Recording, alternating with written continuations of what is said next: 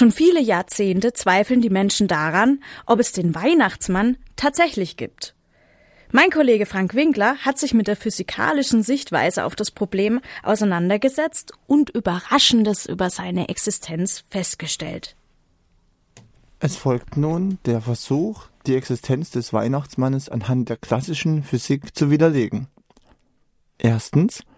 Keine bekannte Spezies der Gattung Rentier kann fliegen.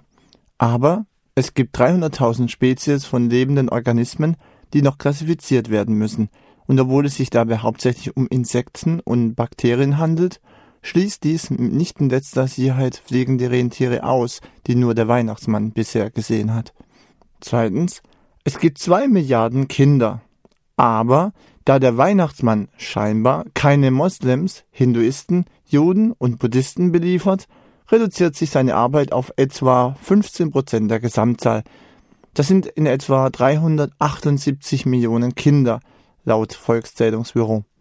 Bei einer durchschnittlichen Kinderzahl von 3,5 pro Haushalt ergibt das 91,8 Millionen Häuser.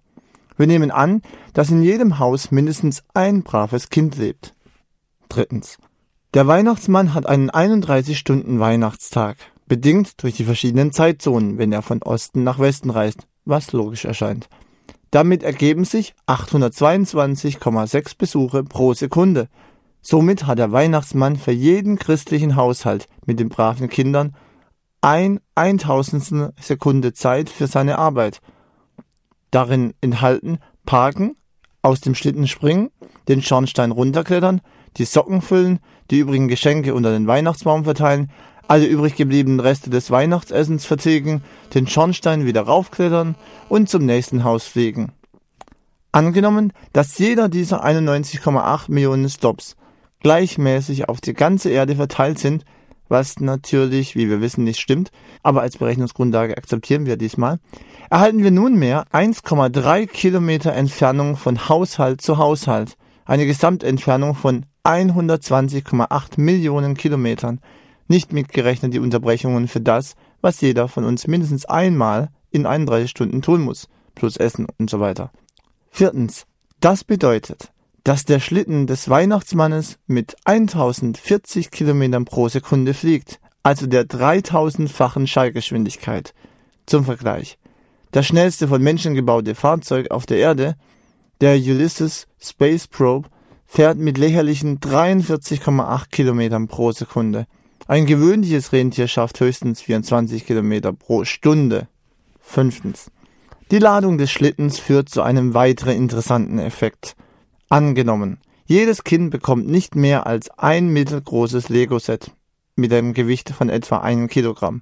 Dann hat der Schlitten ein Gewicht von 378.000 Tonnen geladen, nicht gerechnet den Weihnachtsmann, der übereinstimmend als übergewichtig beschrieben wird. Ein gewöhnliches Rentier kann nicht mehr als 175 Kilogramm ziehen. Selbst bei der Annahme, dass ein fliegendes Rentier das zehnfache normale Gewicht ziehen kann, braucht man für den Schlitten nicht acht oder vielleicht neun Rentiere, man braucht 216.000 Rentiere. Das wiederum erhöht das Gewicht, den Schlitten selbst noch nicht mal eingerechnet, auf 410.400 Tonnen. Sechstens und letztens 410.400 Tonnen bei einer Geschwindigkeit von 1040 Kilometern pro Sekunde erzeugt einen ungeheuren Luftwiderstand, Dadurch werden die Rentiere aufgeheizt, genauso wie ein Raumschiff, das wieder in die Erdatmosphäre eintritt. Das vorderste Paar Rentiere muss dadurch 16,6 Trillionen Joule Energie absorbieren. Pro Sekunde. Jedes. Anders ausgedrückt, sie werden praktisch augenblicklich in Flammen aufgehen. Das nächste Paar Rentier wird im Luftwiderstand preisgegeben und es wird ein ohrenbetäubender Knall erzeugt. Das gesamte Team von Rentieren wird innerhalb von Fünftausendstel Sekunden vaporisiert. Der Weihnachtsmann wird währenddessen einer Beschleunigung von der Größe der 17.500-fachen Erdbeschleunigung ausgesetzt. Ein 120 Kilogramm schwerer Weihnachtsmann, was der Beschreibung nach lächerlich wenig sein muss, würde an das Ende seines Schlittens genagelt, mit einer Kraft von 20,6 Millionen Newton. Damit kommen wir nun zu dem Fazit.